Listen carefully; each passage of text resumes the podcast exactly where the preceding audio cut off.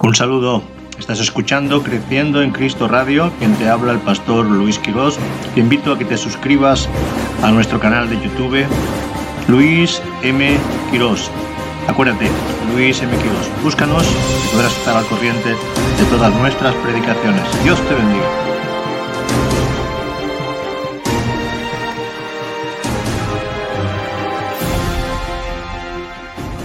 Dice, y alzó Lot sus ojos y alzó Lot sus ojos y vio toda la llanura del Jordán, y alzó Lot sus ojos y vio toda la llanura del Jordán, que toda ella era de riego, como el huerto de Jehová, como la tierra de Egipto en, dirección de Zoar, antes que destruyese Jehová a Sodoma y a Gomorra. Aquí estaba pasando algo. Eh, los pastores de, de Abraham y los pastores de Lot se habían, se habían enfadado. Eh, el ganado era mucho, se habían enriquecido, pero había contienda, porque faltaba lugar para pastar las ovejas.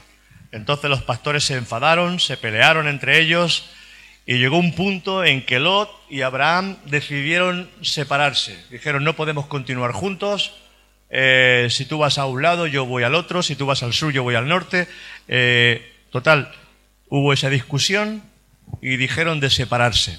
Entonces, aquí vemos cómo eh, llega ese momento donde Lot está mirando, está mirando la llanura del Jordán. Lot está mirando con sus ojos un lugar que, él piensa que va a ser lo mejor porque era, era ganadero, era una persona que estaba eh, criando vacas y ovejas, y entonces necesitaba un sitio donde hubiera mucho pasto. Él miró la llanura del Jordán y dijo, esto es el lugar perfecto para mí. Lo que él no sabía, o sí que sabía, es que esa llanura del Jordán iba camino a Sodoma y a Gomorra. Vamos a ver todo esto porque esto es interesante. Y alzó, en el 10, y alzó Lot sus ojos y vio toda la llanura del Jordán, que toda ella era de riego, como huerto de Jehová, como la tierra de Egipto en dirección de Zoar, antes que destruyese Jehová Sodoma y a Gomorra.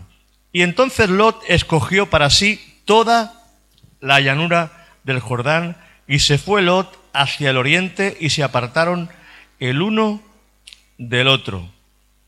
Abraham acampó en la tierra de Canaán, en tanto que Lot habitó en las ciudades de la llanura y fue poniendo sus tiendas hasta Sodoma. Mas los hombres de Sodoma eran mm, malos y pecadores contra Jehová en gran manera. Fíjate cómo, el diablo engaña muchas veces. Porque el diablo no viene, no viene con eh, disfrazado de, de monstruo. El enemigo viene siempre disfrazado de cosas hermosas. El enemigo viene como ángel de luz. Y cuando Lot miró la llanura, él pensó que, eso era bueno para él. Debió dejarle escoger a, Abraham, porque Abraham era el mayor. Sin embargo, él se anticipó y escogió él, y escogió por su vista. Y muchas veces escogemos por, vista muchas cosas, cuando realmente nos damos cuenta que, todo eso va a ser un, enfriamiento para nuestras vidas. Son tiempos de mucha frialdad, son tiempos de mucha eh, de mucho peligro para los creyentes. Como hemos cantado desde la canción esa de, la guerra espiritual. Pastores, misioneros, evangelistas, escogidos de Dios, que se apartan del Señor, que se enfrían del Señor y ya no tienen el fuego, ni tienen las ganas, ni el anhelo, ni el deseo de servir a Dios. Escogieron la, la llanura en vez de escoger el monte, porque la llanura es lo fácil. La llanura es el camino fácil. El monte es el camino difícil donde tú tienes que subir y quizás no había tanto pasto ahí en, en ese monte, pero era, era, era donde había la bendición de Dios. Yo no sé lo, lo que tú estás escogiendo, porque esto es espiritual y quiero que lo entendamos en esta mañana porque es espiritual. Lot se dejó llevar por la vista. La llanura del Jordán era una buena zona, aparentemente, zona de riego. ¿Y qué mejor para un, ganadero Y es que el enemigo de nuestra alma nunca te va a traer una zona inhóspita para tentarte. Él traerá lo mejor a tu vista, a tus oídos y a tu carne. En primera de Juan 2.16, primera de Juan 2.16, ahí viene la tentación, porque si Jesús fue tentado, tú no vas a ser tentado. Y en estos tiempos la tentación va a venir con mucha fuerza para alejarnos, alejarnos del verdadero propósito de Dios. Cuando te das cuenta, estás lejos del Señor. Dice Primera de Juan 2.16 en la nueva versión, una versión viviente. Dice, pues el mundo solo ofrece un intenso deseo por el placer físico. El mundo solo desea un intenso deseo por el placer físico, un deseo insaciable por todo lo que vemos y el orgullo de nuestros logros y posesiones. Nada de esto proviene del Padre, sino que viene del mundo. Los deseos de la carne, los deseos de los ojos y los deseos, esos deseos que nos llevan lejos de la presencia del Señor. Tú que estabas lleno del Espíritu Santo, tú que tenías ganas de trabajar, tú que tenías ganas de servir al Señor, tú que tenías tanto, tanto anhelo por, por estar en la presencia del Señor, pero, sabes, el enemigo siempre viene trayendo frialdad, es, es un bombero espiritual, es el bombero que, que viene siempre a enfriar al pueblo de Dios, el bombero que viene a quitarte las ganas y te trae siempre las llanuras, pero tú no sabes que esas llanuras, que esa, esa zona que tú crees que es buena zona, te va a conducir a Sodoma y a Gomorra. Y tú sabes que Sodoma y Gomorra es el mundo. Sodoma y Gomorra es, es el mundo. Y mucha gente escoge lo fácil y lo fácil siempre te va a llevar a esos caminos. Todo comenzó, todo comenzó con un altercado. Todo comenzó con una pelea. Todo comenzó con una discusión.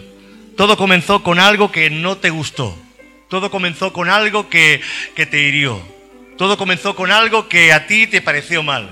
Todo comenzó con algo, porque siempre hay un comienzo.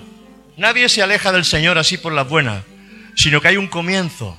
Hay algo que te, que te que tocó tu vida y que tú no estuviste de acuerdo o pensabas que no era así o que tenía que ser de otra manera. Pero el enemigo, el diablo de tu alma, ese aprovecha cualquier circunstancia para hacerte ver, para hacerte ver que hay un camino mejor y hay un camino más fácil. Porque el diablo siempre te trae un camino más fácil. ¿Cómo que el Señor os ha dicho que no comas de ese fruto? ¿Cómo que Dios os ha dicho que no comáis de ningún fruto? No, no, no, no, no. No moriréis. Podéis comer de cualquier árbol. Lo que pasa es que Dios no quiere que seáis como Él. Porque cuando, cuando comáis, vuestros ojos serán abiertos y entonces veréis, veréis cosas que hasta ahora no habéis visto. El diablo viene con sutileza siempre. Siempre vendrá con sutileza. Pero Él, Él toma un altercado, algo, algo que, a partir de ahí, si tú no eres capaz de, de presentar eso delante del Señor y arrepentirte, porque cuando tú guardas en tu corazón un poquito de rencor, un poquito de falta de perdón, un poquito de algo que quizás no te ha gustado o no te ha agradado, entonces a partir de ahí empieza eso a producir una raíz de amargura. Y esa raíz de amargura la aprovecha el enemigo porque es un campo de cultivo para el diablo. Dice la palabra, imposible es que no vengan los tropiezos, pero hay de aquel por el que vienen los tropiezos, porque los tropiezos son necesarios, porque Dios prueba cómo está nuestro corazón.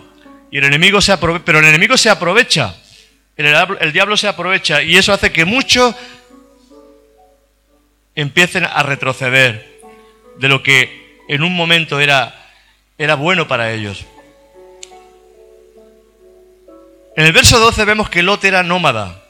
No moraba en un sitio fijo, era un nómada. Los nómadas no moran, no, ponen su tienda en un sitio fijo, no tienen su casa en un sitio fijo, era un nómada.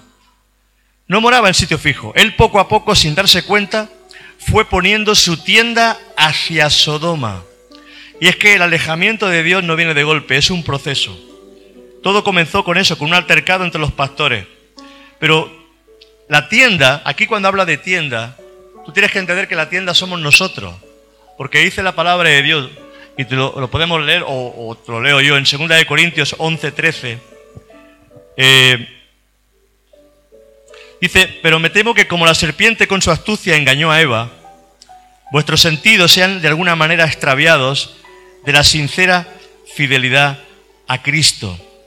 Los sentidos, los sentidos que tú tenías en Cristo, los sentidos, tu sentir, tu deseo, tus ganas, estaban en Cristo. Pero a partir de ahí esos deseos empiezan a variar, a variar, a variar, a variar.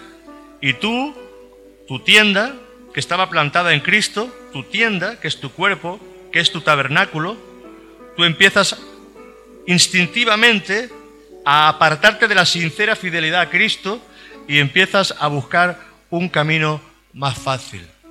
Dejas de venir a la iglesia, dejas de reunirte en la oración, dejas de leer la palabra, dejas, empiezas a dejar cosas que tú crees que estás en tu derecho, porque al final dice, bueno, pero claro, es que la familia, la playa, un día y otro día, pero llega un momento en que esas ganas que tú tenías poco a poco van apagándose, van apagándose, van apagándose, van apagándose. Tú no te das cuenta que tu tienda está yendo hacia Sodoma. Estás plantando tu tienda hacia Sodoma. Lo que tú creías que era una llanura fértil, al final se convierte en tu perdición. Vamos a ver estas cositas, porque esto es importante. Génesis 13 dice, mas los hombres de Sodoma, 13.13, Génesis 13.13, 13, mas los hombres de Sodoma eran malos y pecadores contra Jehová en gran, en gran manera, en gran manera.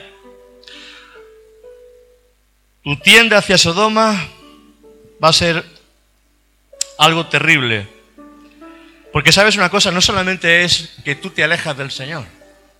Porque cuando el cabeza de familia se aleja del Señor, no solamente se aleja el, cabeza de familia, sino que se aleja su esposa, se alejan sus hijos, y se aleja la gente que tú tenías alrededor. Porque tú eres una persona de inspiración para otros. Tú eres una persona de inspiración para otros. Quiero que lo sepas. Tú, tú crees que no eres nada, tú crees que no eres nadie, tú crees que nadie te considera y que no, nadie te, te mira. Pero hay gente que está mirando tu buen hacer en Cristo y cuando tú dejas de caminar y de hacer las cosas bien en el Señor, ellos siguen tu mismo ejemplo. Si tú como mamá, como papá, tú no le das ejemplo a tus hijos, no le pides a tus hijos que vengan a la iglesia, porque para ellos la iglesia no va a ser importante.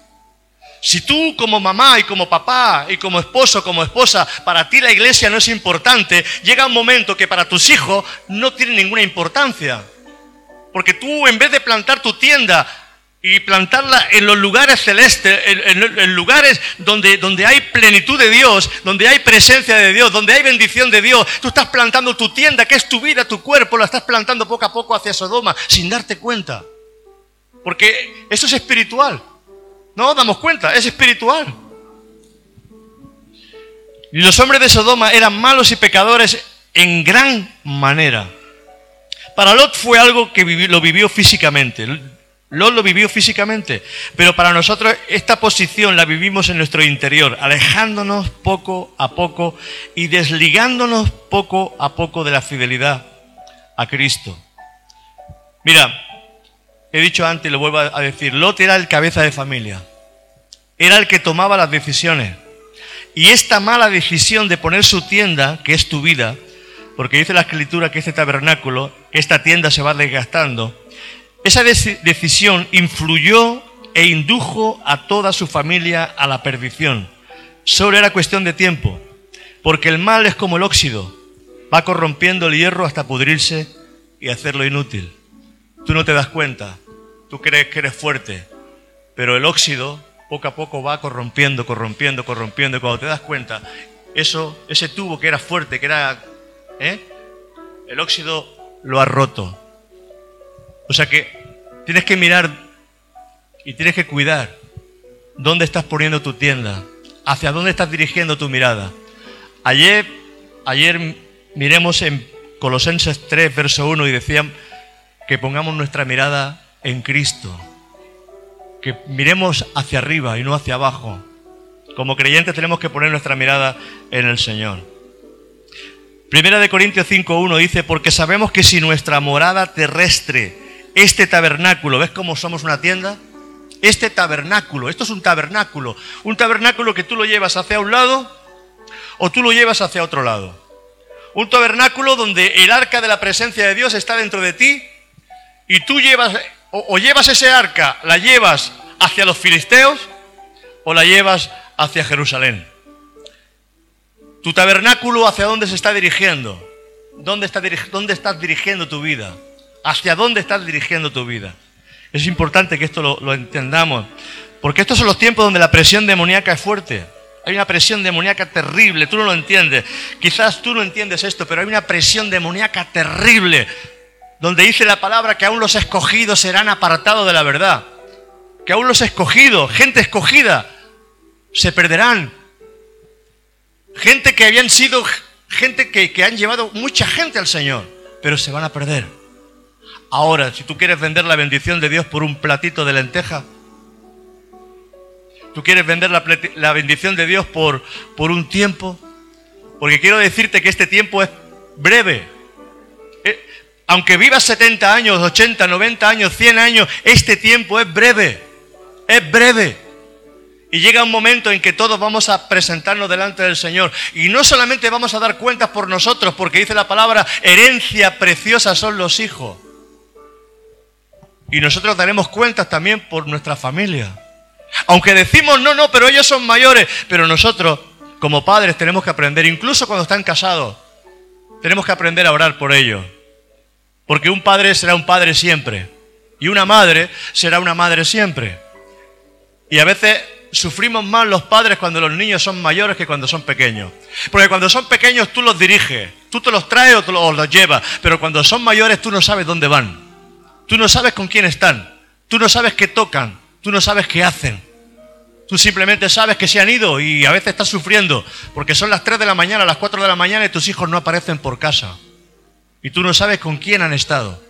Y más en estos tiempos. Por eso Job, que era un hombre justo, él ofrecía ofrenda siempre por sus hijos y oraba por sus hijos, porque decía, tal vez mis hijos hayan pecado. Y él buscaba al Señor y presentaba a sus hijos delante del Señor. O sea que tenemos que entender estas cosas. ¿Sabes? Yo he escuchado a, pastores y a, hombres de Dios que dice que desde pequeñitos han orado por sus hijas y por sus hijos para que encuentren el hombre y la mujer perfecto para sus vidas. Porque hasta, en eso tenemos que estar orando. Señor, dale a mi hijo la mujer que sea para ti. Darle a mi hija, Señor, la mujer que sea Dame a mi hija el hombre que sea para ti. Porque a veces los hijos y las hijas no saben escoger al hombre y a la mujer perfecta. Porque ellos se enamoran, pero quizás no es la persona adecuada. Pero si tú estás orando para que Dios dirija sus, su mirada hacia lo que tiene que dirigir y los instruyes, vas a tener mucho favor de parte de Dios. Porque luego nos vamos a evitar muchos problemas. Aunque pensamos que no, pero ¿quién sufre cuando el matrimonio de tus hijos van mal? Los padres. ¿Quién sufre cuando los nietos no hacen la voluntad de Dios y se, y se desvían de los caminos del Señor? Los abuelos. Si es que realmente hay amor de Dios en nuestras vidas. Si somos de aquellos que dicen, ah, pues ya se espabilarán. No, no, no, no. Tenemos que aprender a orar por ellos, aunque sean mayores. Amén. Pero yo dejo la palabra aquí y luego ya cada uno. Estos son tiempos donde la presión demoníaca es fuerte, donde aún los escogidos se apartarán, donde muchos serán engañados. Tiempos, como dice el apóstol Pablo, peligrosos, tiempos peligrosos. Es un tiempo de sutilezas, de persuasión mental, donde la razón se impondrá a la fe, y apartará mucho de la verdad. Porque si tú escoges la razón, estás escogiendo el árbol de la ciencia del bien y del mal. Porque es ahí donde Dios le dijo, del árbol de la ciencia del bien y del mal no comáis, porque el día que comáis de ese árbol moriréis. Y si tú te dejas guiar por la razón, la razón es el corazón engañoso y perverso que no entiende las cosas de Dios. Porque hay una ciencia que es satánica que no entiende las cosas de Dios. Por eso tienes que comer del árbol de la vida, que es Cristo. Tienes que alimentarte de su palabra, de sus promesas, de lo que Él te dice. Porque en el momento que tú escoges la filosofía, el humanismo y lo que la razón tuya por tu mente te dice que está bien o está mal, entonces vamos equivocados. Y así el mundo escoge la razón en vez de escoger a, Jesús. Ahora, como hijos de Dios, tenemos que escoger al Señor. Eso cada uno ya. Mirad, hay que escuchar la voz del, hay que escuchar la voz del pastor. ¿Sabes por qué Dios ha puesto un pastor? Porque el pastor es el que trae la palabra y la voz de Dios para nuestras vidas. Y no nos guste o no nos guste, si el pastor ama las ovejas, el pastor va a corregir y va a guiar las ovejas hacia buenos pastos. Pero si el pastor no, no ama las ovejas, estas cosas no las va a decir, porque es un asalariado y tanto le da a las ovejas, si se mueren o no se mueren. Pero el pastor que ama las ovejas las va a corregir, las va a reprender. Y si hace falta le va a quebrar la patita a más de uno, porque para que no se pierda, a veces hay que quebrar la pata y ponerse la oveja en oración al cuello. Eso es lo que hace el pastor.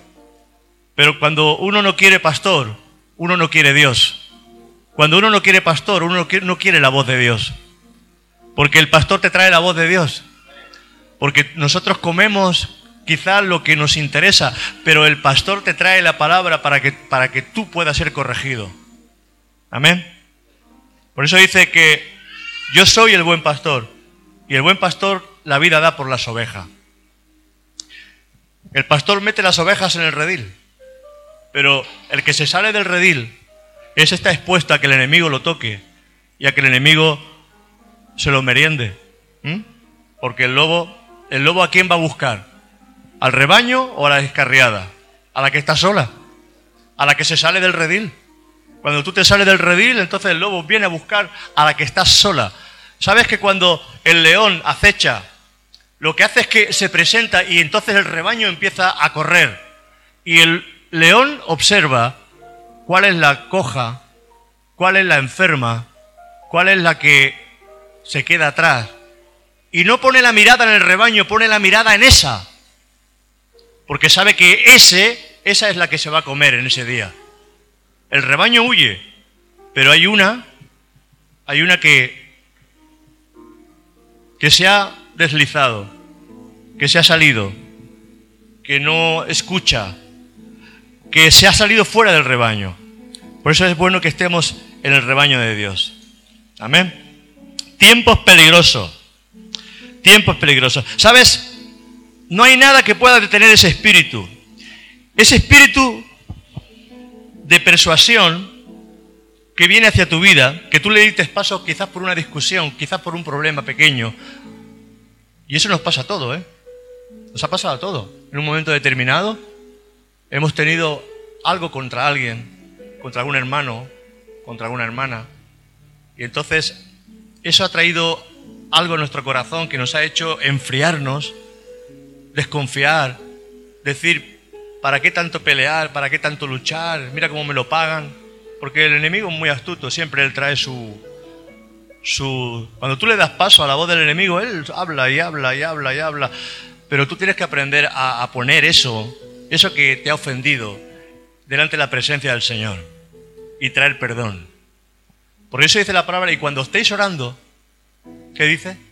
Si tenéis algo contra algún hermano, perdonad, para que vuestro Padre que está en los cielos también os perdone vuestras ofensas. Porque al igual que nosotros hemos sido ofendidos, nosotros también ofendemos muchas veces. Yo os puedo ofender y vosotros me ofendéis muchas veces, pero yo tengo que aprender a perdonaros. Y tengo que aprender a perdonar. Como cada uno de nosotros tenemos que aprender a perdonarnos los unos y a los otros. Porque estamos en una familia. Y en la familia siempre van a haber discusiones. En la familia siempre van a haber problemas. ¿Qué familia es la que no tiene problemas? Decidme qué familia es la familia perfecta, donde no hay discusiones, donde no se levanta quizás un grito alguna vez o, algo que... que por eso necesitamos perdonarnos los unos a los otros, porque nos ofendemos muchas veces. Porque dice Santiago, el que no ofende, es varón perfecto. Pero varón perfecto yo solamente conozco uno, es Cristo. Amén. Varón perfecto solo conozco uno que es Cristo.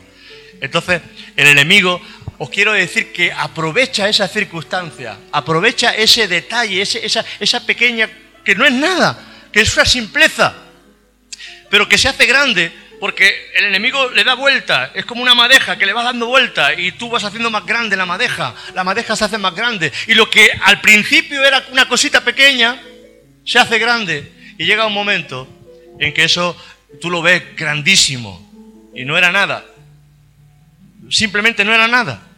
¿Habéis visto esos niños que, que se pelean y los padres se pelean, incluso hasta se matan? Y luego los niños los ves juntos jugando. Y jugando a canica. Y se, porque los niños no, guardan el rencor, de seguida se, entre ellos ¿eh? se perdonan y vuelven otra vez a jugar. Y los mayores, qué orgullosos que somos, ¿verdad?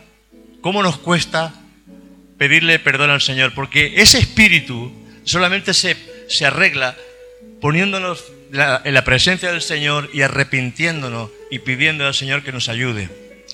Es importante que esto lo entendamos, porque si no, la tienda que la teníamos puesta en un lugar de gloria, la vamos a ir poniendo hacia, hacia Sodoma, hacia Sodoma. ¿Sabes qué le pasó a la mujer de Lot? ¿Qué le pasó a la mujer de Lot? Cuando los ángeles vinieron a destruir la ciudad de Sodoma, la mujer de Lot estaba tan influenciada ya por el mundo, estaba tan influenciada por el mundo, que cuando los ángeles tiraron de ellos para, para sacarlos de la, de la ciudad, y le dijeron, no miréis atrás, la mujer tenía tanta, tanta, tantos intereses en, en Sodoma, tantas amistades en Sodoma, había hecho tanta amistad con lo malo, que ella no no dejó de mirar para atrás. Ella no podía mirar para atrás, pero mirar para atrás significa vuelvo otra vez atrás. Dice que cuando miró para atrás se convirtió en estatua de sal y se perdió. Primer error de Lot, porque él puso sus tiendas hacia Sodoma. Él puso su tienda en esa llanura que parecía fértil. Él puso su tienda en ese lugar fácil donde parece que todo va bien. Pero él no sabía que los hombres de Sodoma eran malos en gran extremo e iban a corromper a su familia. Y su mujer fue corrompida por la maldad de Sodoma. Segundo caso, los yernos de las dos hijas de Lot se rieron cuando Lot les dijo que la ciudad iba a ser destruida y tenían que ir y marchar. No eran creyentes se rieron. Y las hijas estaban tocadas también y corrompidas también por el mundo.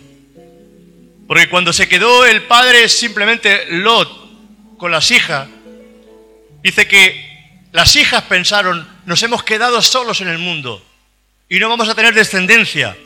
Emborrachemos a nuestro padre y acostémonos con nuestro padre para tener descendencia. Fíjate, un incesto. De ahí nació eh, el pueblo de Edom, los, edomitas, Moab, esos pueblos que fueron los enemigos de, de Israel. Todo porque un día hubo un altercado entre Abraham y Lot y los pastores. Se faaron, se pelearon. Y Lot escogió el camino fácil. Cuando tú escoges el camino fácil, tú no sabes que ese camino fácil al final llevará a tu familia al caos, a la ruina. Cuando tú escoges el camino fácil, tú tienes como, como varón escoger el camino que conviene, el camino que tú sabes que es el camino del Señor. Pues dice la palabra, esfuérzalos a entrar. Esfuérzalos a entrar. Ahora que son pequeños, ahora que los puedes todavía llevar a la presencia del Señor, llévalos a la presencia del Señor. Pero con tu ejemplo, nunca a base de Biblia, llévalos con tu ejemplo. Si quieres enseñarles a orar, llévatelos contigo al cuarto y ponlo de rodillas juntamente contigo. Si quieres enseñarlo a cantar, canta juntamente con ellos. Si quieres enseñarle algo del, del Señor, dales tú el ejemplo primeramente. Hijo mío, es importante la iglesia, vamos a la iglesia. Pero si tú le dices, no, hoy no vamos a la iglesia. Tú quieres agradar a tus hijos, tú quieres agradar a tus hijas, tú quieres agradar a los que están a tu alrededor. Y llega un momento que ese agrado, que eso no significa que un día tú te lo tomes, no, por supuesto. no estoy, yo hablo desde el equilibrio de Dios. No soy legalista. Pero hay gente que, que se olvida del equilibrio y no le da ejemplo. No, no hay ejemplo ya en sus padres. Entonces, ¿sabes? El mejor líder, el mejor héroe para tus niños y para tus niñas, tienes que ser tú, papá. Tú tienes que ser el héroe, no Superman. Hemos cambiado los héroes del cine cuando realmente el ejemplo en la casa no es Superman. El ejemplo en la casa tiene que ser el papá y la mamá, que tienen que dar el ejemplo a sus hijos, porque si no se hacen mayores y llegan un momento que no quieren saber nada de Dios. Hay que estar muy cerca, como padres, en estos tiempos difíciles, donde el mundo se está corrompiendo grandemente, donde son tiempos finales, donde el Señor viene en cualquier momento, donde como las diez vírgenes, nuestra luz y nuestra lámpara tiene que estar encendida. Pero tenemos que estar expectantes. Cuesta mucho, os digo que cuesta mucho en estos tiempos con tanta informática, con tantas cosas que tenemos alrededor que nos apartan, que nos alejan, que, nos deja, nos nos quitan las ganas de buscar a Dios. Tenemos, tenemos Netflix, tenemos HBO, tenemos, tenemos toda clase de, entretenimiento, ¿verdad? Pero uno tiene que aprender que tiene que tener tiempo para todo uno tiene que tener tiempo para todo. Tengo el lunes, martes, miércoles, jueves, viernes para hacer muchas cosas. Pero ¿por qué escogemos el sábado por la tarde? Ay, es que no nos vemos. ¿Cómo que no te ves? Tienes lunes, martes, miércoles, jueves, viernes, sábado y ni, ni el domingo. Y, fíjate que esta iglesia solamente tiene culto el domingo por la mañana, que tienes todo el domingo para ti. Sin embargo, muchas veces escogemos, escogemos ese día. Cuando es un cumpleaños, es cualquier fiesta, es normal que, estemos. Pero hablo de la frialdad que viene en estos tiempos a la iglesia de Dios. Hablo de la frialdad que viene. Porque viene, viene frialdad. Lo que ha hecho este, este virus es traer frialdad al corazón. Ha traído frialdad a las iglesias. Bueno, uno por precaución. Pero si tienes que coger el virus, lo vas a coger en el autobús. Lo vas a coger en el mercado. Lo vas a coger en la farmacia. Ahora, si tú eres una persona precavida y tú estás confiando en el Señor, pues si lo cojo, pues será porque tengo que cogerlo. Pues si lo cojo, eh, será porque tengo que cogerlo, porque de algo tendrás que morirte. ¿No quería ir al cielo? ¿Cuántos quieren ir al cielo? Hay que morirse para ir al cielo, ¿eh? nos cuidamos, nos protegemos, oramos, buscamos al Señor, creemos en el Señor y le pedimos al Señor que nos ayude. Y si a pesar de todo eso y a pesar de nuestras oraciones viene, porque, porque no somos exentos, porque somos, somos de carne y de hueso, pero tenemos que ser valientes porque mucho, mucho, esto los está enfriando hasta el extremo de que no quieren ya saber nada. Están poniendo sus, tiendas hacia Sodoma, poco a poco sin darse cuenta. Es difícil. ¿Sabes? Muchos de nosotros somos como un faro en día de niebla, de tormenta. ¿Y sabes lo que hace un faro? ¿Sabes lo que hace un faro? El faro en la noche cuando hay niebla, cuando hay tormenta, en medio de la tormenta y en medio de la niebla se ve la luz. Y ese faro hace que dirija a esas barcas, a, esos barquitos, porque hay escollos, hay piedras por muchos sitios, y si ese faro se apaga, muchos van a dar contra las piedras, y van a dar contra la roca, y van a morir. Tú eres un faro. Tú eres un faro para muchos. Y si tú te apagas, y si tu luz se apaga, muchos van a caer y van a, van a caer en la roca y van a morir. No nos damos cuenta. de que Dios nos ha puesto como lumbrera, que nos ha puesto como una antorcha en un lugar oscuro para alumbrar a muchos. Porque aunque tú creas que tú no sirves, que tú no vales, que tú no eres, tú tienes un gran potencial dentro de ti.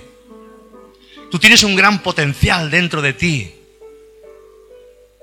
Imagínate que yo caigo. Imagínate por un momento que caigo en adulterio. Se apaga la luz mía y muchas de las luces que pueden haber aquí, aquellos que confiaban quizás, porque somos de carne y hueso, somos de carne y hueso. Pero dice la palabra que estemos firmes, que estemos firmes, que estemos firmes, que estemos velando, que estemos buscando al Señor, que estemos orando, que estemos con un corazón quebrantado buscando la presencia del Señor. Porque somos carne, carne corrompida, carne que si la dejas fuera de, la presencia del Señor se corrompe. No te creas tan fuerte, como dice Pablo, el que crea estar firme, mire que no caiga. Somos carne que se corrompe. Yo no sé cómo hay gente que no, que no busca a Dios. Yo no sé, no entiendo cómo hay gente que puede vivir sin buscar a Dios. Porque cuando dejas de buscar a Dios, dejas de vivir para Cristo. Cuando tú dejas de orar, cuando dejas de clamar. Porque el que no busca a Dios es orgulloso porque piensa que por sí mismo, por su propia fuerza, puede vivir. Y para vivir en Cristo tú necesitas a Cristo. Muchos quieren vivir en Cristo sin Cristo. Y, no, y te parece más a la gente de la calle que a un hijo de Dios. Y tú tienes que parecerte más a un hijo de Dios que no a un hijo de la calle. Dice que se conviertan ellos a ti y no tú a ellos. Eso significa que tú seas ejemplo para ellos, no que ellos te corrompan a ti. Porque ellos vienen para corromperte. Ellos se alegran cuando te ofrecen algo y tú aceptas. Ellos se alegran. Porque el pecador no quiere pecar solo, el pecador busca siempre a alguien con quien pecar. El pecador siempre busca otro porque parece que su pecado es menor. Se cubre el pecado, se cubre unos con otros. Y así parece que es menos doloroso el pecado. Pero el pecado sigue siendo pecado, la maldad sigue siendo maldad, lo malo sigue siendo malo. ¿Hacia dónde hemos puesto nuestra tienda? ¿Sabes? Abraham subió al monte. ¿Y sabe dónde puso su tienda? En la encina de Manré.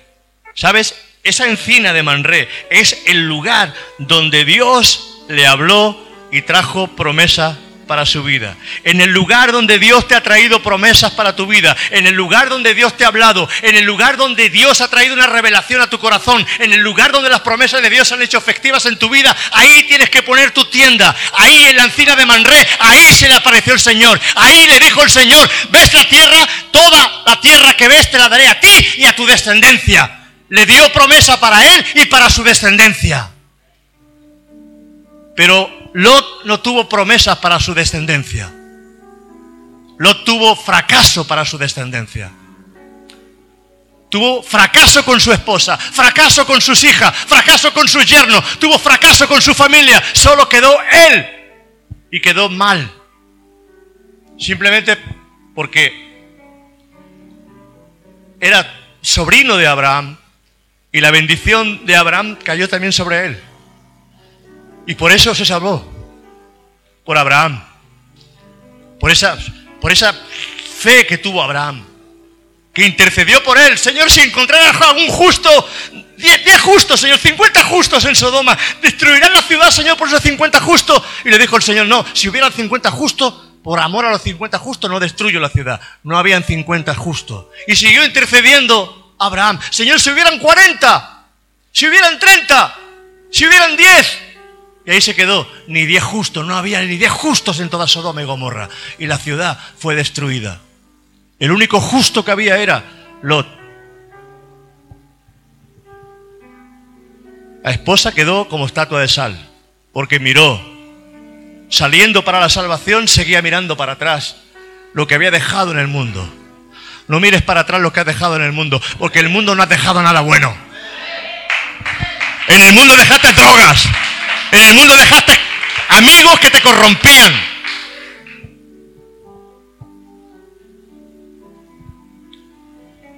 Gente que sabe lo que Dios ha hecho con ellos. Gente que sabe lo que Dios ha hecho con ellos. Gente que sabe lo que Dios ha hecho con ellos. Gente que se gastaban en cocaína, en drogas, en alcohol. Que se gastaban mucho dinero, que tenían que robar para, para conseguir dinero para sus vicios. Y cuando vienen al Señor, Dios multiplica su fuerza, le da fuerza, le da vida, le da dinero. Y sabes, la gente del mundo dice, y tú vas a la iglesia, te están quitando el dinero. ¿Te están quitando el dinero? ¿Cuánto, cuánto dinero perdías tú en tus drogas? ¿Cuánto dinero perdías tú en tus vicios? ¿Cuánto dinero te gastabas tú en cosas que no servían y que te estaban corrompiendo a ti y a los que estaban alrededor? Y ahora porque tú das 10 euros o 15 euros, 20 euros o das algo, ¿tú crees que, está, que estás perdiendo tu dinero? Pero el mundo es muy astuto. Yo he conocido, yo me tuve que enfadar con una mamá. Porque la niña venía a la iglesia. Monse se acordará de ella, está por aquí ahora. La niña venía a la iglesia, era una jovencita de 14 años, de 14, 15 años. Pero la mamá, cuando se enteró que venía a la iglesia, dijo, prefiero que mi hija se vaya a la discoteca. Pues ahí, a la discoteca. Perdida para siempre, corrompida por todos lados. Porque eso es lo que muchos padres consiguen cuando dicen, no, iglesia no, iglesia no. Prefiero que mis hijos estén viviendo la vida. Pues si tus hijos quieren vivir la vida, la vida que hay hoy en día no es una vida agradable. Por eso es importante estar en el Señor. Porque lo que Dios tiene para ti no te lo va a dar nadie. Lo mejor, lo mejor, lo mejor lo vas a encontrar en Cristo Jesús. Lo mejor, lo mejor, lo mejor. Porque si tú como padre quieres lo mejor para tus hijos, imagínate nuestro Padre Celestial que quiere lo mejor para nosotros. Lo mejor para nosotros. Lo mejor, lo mejor. Amén. Y aquí tengo hombres y mujeres que, que saben de lo que yo estoy hablando. Que han vivido en el mundo y están aquí porque tienen un milagro de parte de Dios y sin embargo saben. A veces Dios tiene que, que, hacernos pasar por circunstancias. Dice, si es necesario, pasaréis por diversas pruebas. Pero hay gente que no es necesario. Hay gente que se ha enamorado de Cristo. Y no tienen por qué pasar por pruebas.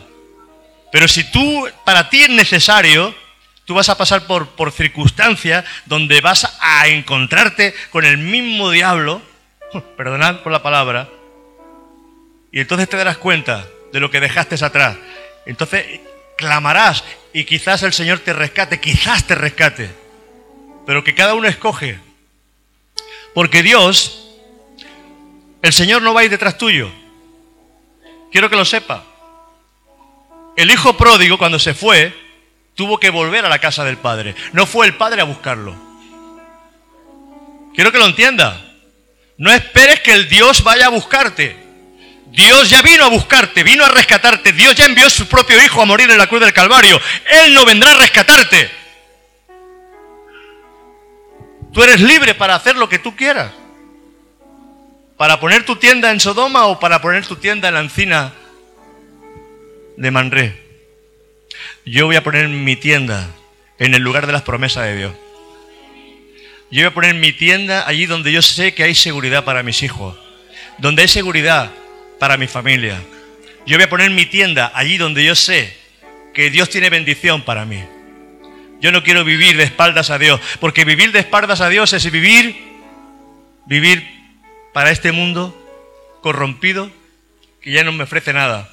¿Sabes? El cristiano verdadero, y acabo, el cristiano verdadero ha quemado las naves y está en una isla y ya no puede volver atrás. El cristiano verdadero, ese quema las naves y dice, no vuelvo atrás, no vuelvo atrás, no vuelvo atrás, jamás, jamás, jamás. No te hagan ninguna balsita, porque hay tiburones por todos lados. O sea que Quédate con Cristo, pasa, pasa tus dificultades con Cristo, pasa tus problemas con Jesús, pasa tus, tu, tu lucha, pásala con Él, porque Él siempre va a estar a tu lado para ayudarte. Es mejor pasar las dificultades con el Señor que pasar las dificultades solo y sola en el mundo, porque el mundo no tiene nada agradable para ti ni para mí. El mundo ya ha muerto o tiene que haber muerto para cada uno de nosotros. Yo sé que estas palabras es necesaria para la iglesia de estos tiempos. Yo sé que esta es la palabra necesaria para estos momentos. Y aunque al principio la palabra os ponga triste, la palabra luego va a hacer provecho en vuestro corazón. Porque dice que la disciplina al principio no es agradable, pero que luego da fruto apacible, frutos de santidad, frutos de bendición. Yo prefiero como dicen algunos, es un refrán, que me pongan rojo un momento que no he morado toda la vida. y es mejor que lo saquen los colores, diga es verdad, Señor, cuánta razón tienes, Padre. Ahora, deberíamos de reflexionar en esta palabra y preguntarnos hacia dónde estamos yendo. Si hay algo en nuestro corazón hacia algo, hacia alguien, deberíamos de pedirle al Señor que nos, que nos diera ese refrigerio y ese perdón para aquellos que nos han ofendido, porque nosotros también hemos ofendido muchas veces. Que nos demos cuenta de que somos humanos, de que caeremos muchas veces y que muchas veces el Señor cuando somos, tenemos un corazón tierno nos va a levantar. Porque no hay, no hay justo que Dios no levante. Dios al justo lo levanta. Porque podemos caer, dice que siete veces cae el justo y siete veces el Señor levanta. Y aún a pesar de todo lo, que tú puedas luchar, a pesar de lo que tú puedas orar, a pesar de lo que tú puedas estar ahí intercediendo, a veces, a veces, Dios permite que nuestros hijos, que nuestra familia pasen por momentos que no entendemos, no comprendemos. Pero a pesar de todo eso, como padres, tenemos que tener la, la suficiente inteligencia para entender que nosotros no somos dueños de sus vidas de que ellos escogen sus propios caminos. A pesar de haberles enseñado quizás lo mejor, ellos escogen sus propios caminos. Pero aún así, como padre, aunque no nos guste los caminos que han escogido, son nuestros hijos, son nuestras hijas.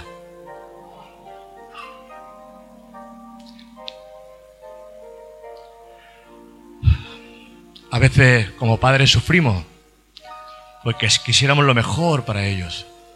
Quisiéramos lo mejor para sus vidas. Y, y a pesar de todo eso, quizás muchas veces hay equivocaciones en ellos. ¿Qué hacemos? ¿Los desechamos? Tendremos que abrazarlos, tendremos que arroparlos, tendremos que amarlos,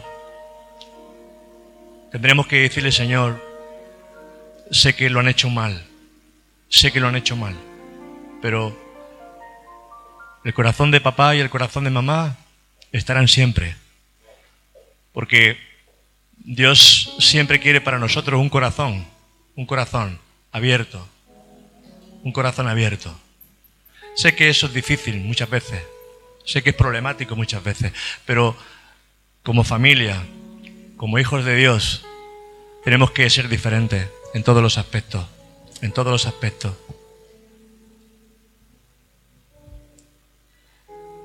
Que Dios nos dé la sensibilidad.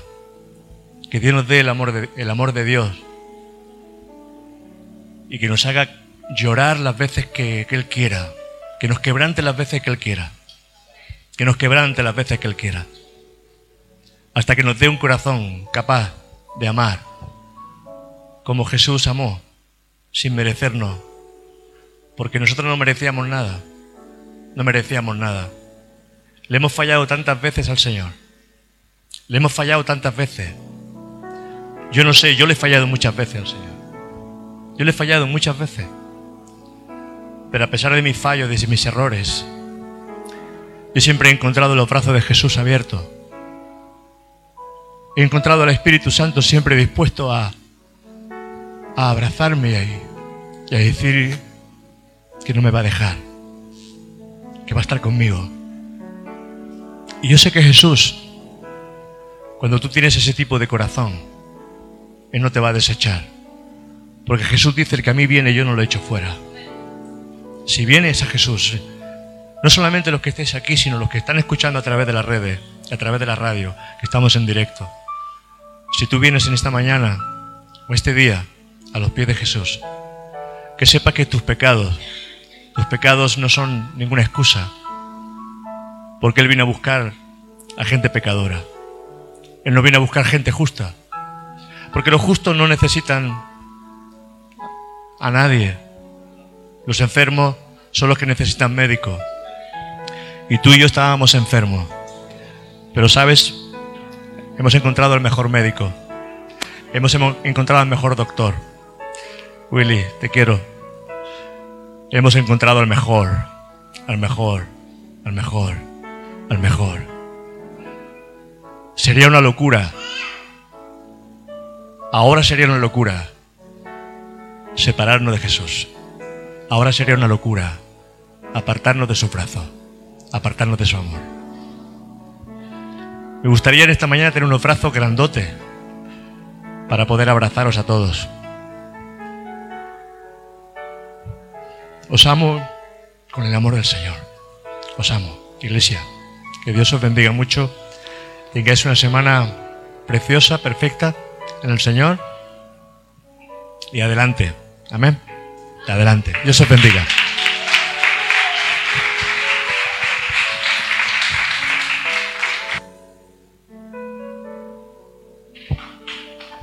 Bueno, amados y preciosos todos, ¿sabéis que sois preciosos? Pues ya os lo digo yo, que sois preciosos. Mirad, la semana que viene